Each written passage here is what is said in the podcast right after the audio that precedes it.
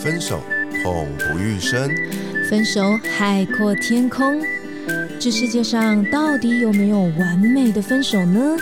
我是鼻头大叔，我是胡咪，欢迎收听《分手的九十九个理由》，陪你爱出自由，爱出丰盛。Hello Hello，我是鼻头大叔，嗨嗨，我是胡咪。胡咪老师，我们今天要来讨论什么东西？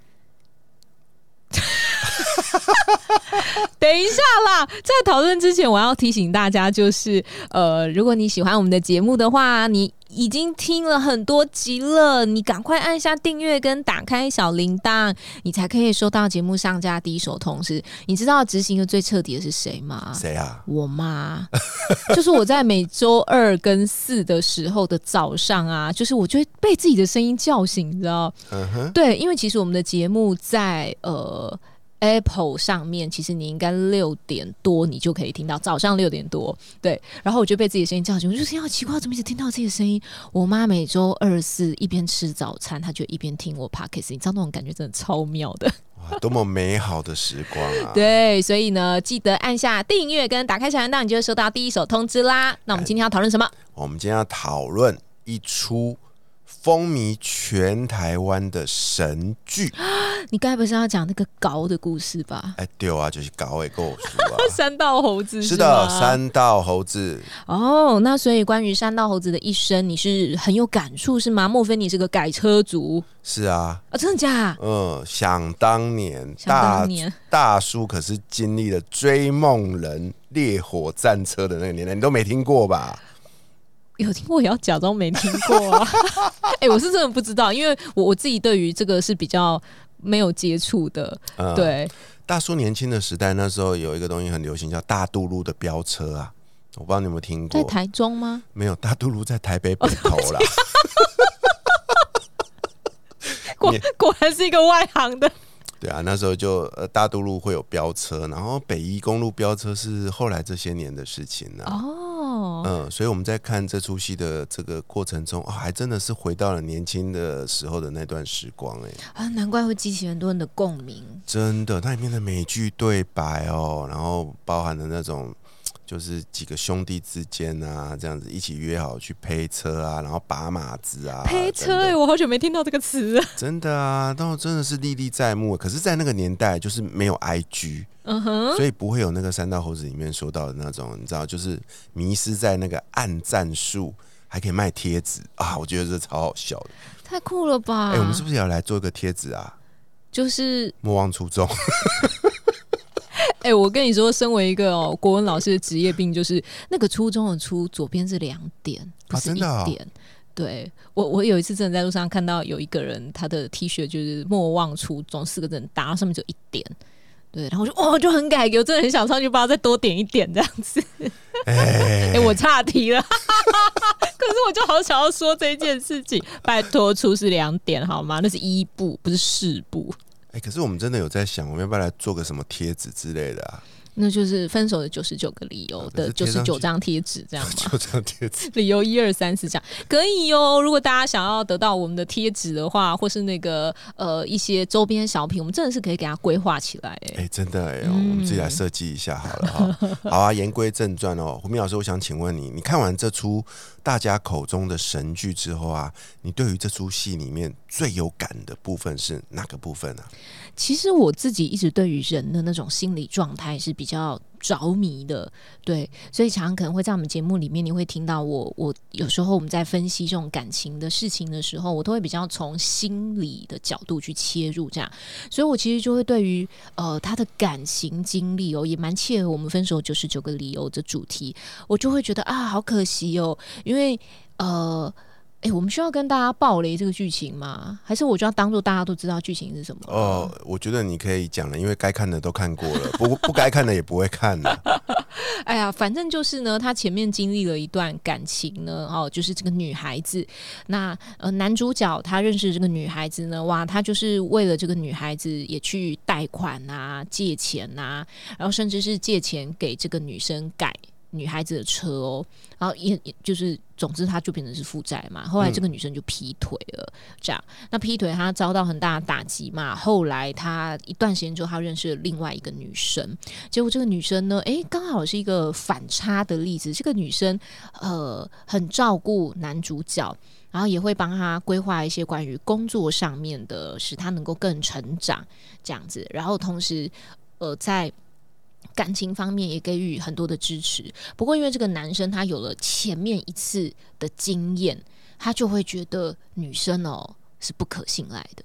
我现在对你很好，可是我都不知道你私底下乱搞什么，或者你表面好像跟我很好，这样，呃，可是实际上你跟哪个男生又偷偷在往来，我都不晓得。所以他对于他的第二个女朋友是有很多的不信任，而正是这个不信任，就导致他们后来分手了。因为这个女生就会觉得，哦，你怎么那么不可理喻啦？我就跟你说，我没有去外面跟谁乱来啊，那你为什么要一直咬着这件事情不放？你太难沟通了，我太痛苦，我们分手。然后他就再回头去更坐实了这件事情，说对吧对吧？你就是心里有鬼才要跟我分手吧？这样，所以我对于这个他没有把这个创伤给修复了，以至于走到下一段关系的时候，他没有跟下一段关系去坦诚说他过去曾经有过不好的经历，那因此呢，他对于感情其实会有一些不安全感的，他没有讲这件事情。啊，胡明老师讲的真好啊！对啊，我我只是比较肤浅的，我就单纯觉得第二个马子对他这么好，人又没有人又长得很正，他就这样子就是白白的跟他分手，我觉得好可惜哦。嗯，白白的白白的分手了一个很正的马子，所以你很喜欢那个画风，是不是？呃，那画风真的是蛮丑的，因为你刚刚说那个女人很正，我就嗯，然后我就想到那个 奇妙的画风，突然愣了一下，这样。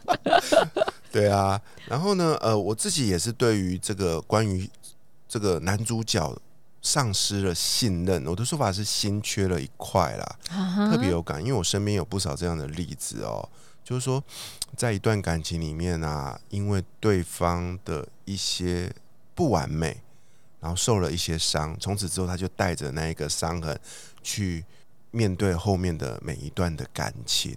那我觉得那就像戴上一个滤镜一样，他就从此用一个滤镜去看每一个没有问题的人。搞了半天是他戴上了一个滤镜，我觉得这东西超级可惜的。就他被戴了绿帽以后，他就戴了滤镜，对，他就戴，他就觉得，他就觉得全天下的女人都会给他戴绿帽。事实上不是这样子的，好吗？其实如果你有经历过感情的那种劈腿啊，那我觉得你去。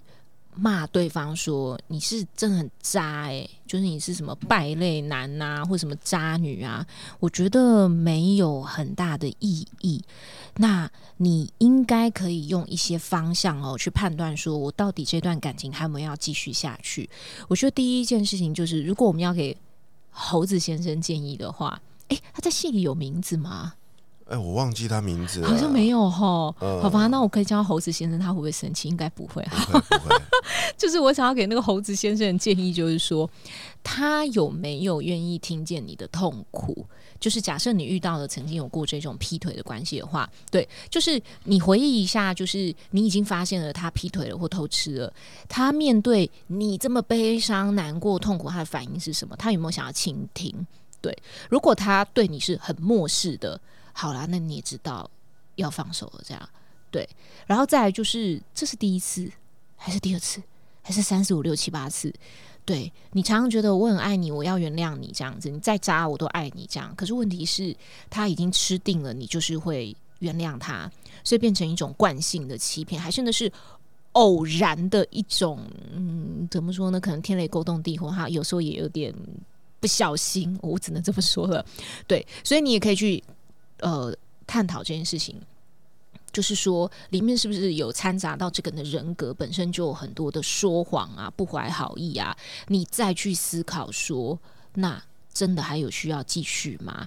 这样，然后再来就是，也有可能他图了你的某些好处啊，例如说我们以三道猴子来说，他愿意为这个女生去借钱啊，然后借钱之后，呃，这样我就可以去改车啊，然后这男的又傻傻的愿意去帮我付付贷款啊，这样子。所以他有可能是因为这样才要跟你说好啦好啦，我我要跟那个男生断了啦，然后我还是最爱你啦，我就是一时迷惘而已啦。如果其实只是这样呢，那你就要去观察一下，就是说你们之间的那种想要重新再回头，到底还有没有？可以再继续讨论的空间，还是其实一直是你单方面的意愿而已。这样，然后他其实是想要贪图某一种好处。你要这样继续走下去，其实才会进到下一步，就是我们讲到那个创伤修复。对，就是我我们我们刚讲那个创伤修复，是因为刚刚 Vito 大叔提到说，他认为他在第二段关系里面太可惜了。那我看的就是说，对啊，因为你没有把前面的创伤修复好了，然后你进到下任关系，或者是说，呃，你没有把这个创伤疗愈，然后你就继续跟这个人重新再来过，那这都不会让你的爱情长久。所以 v i o 大叔，你对于关于呃这种创伤之后感情的修复，你有什么看法吗？哇，你这问题哦也是难倒我了。其实我跟胡咪老师主持节目到现在，我真的是很汗颜哦。因为胡咪老师啊，读了很多心理相关的书，我不管丢什么问题给他，他都可以侃侃而谈，然后整理出好多好多就是条理分明的步骤跟方法。大叔就真的是有点肤浅哦，所以我就开始在上网找资料，你知道吗？结果我意外的发现，嘿嘿，有一个新的东西。米老师，你有没有玩过那个 Chat GPT？有哎，有吗？你觉得好用吗？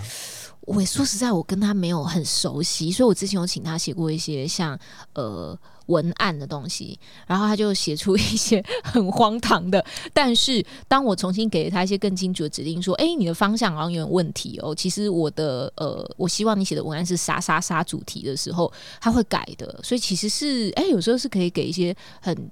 正确的方向的文字。OK，我自己也试着用过，坦白说，我也没有很爱那个东西。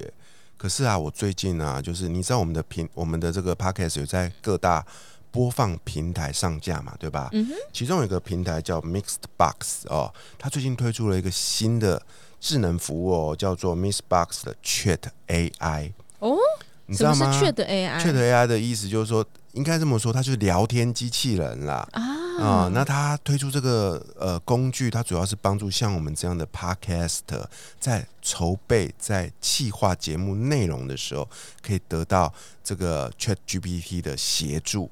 简单的说，就是我们可以，我们可以跟他说，我们想要做一期怎样的节目，啪啪啪，他就会列出来一些他给我们的建议。哦，所以说你刚刚也可以像我，如果你说你对于创伤修复，你有什么样子的想法吗？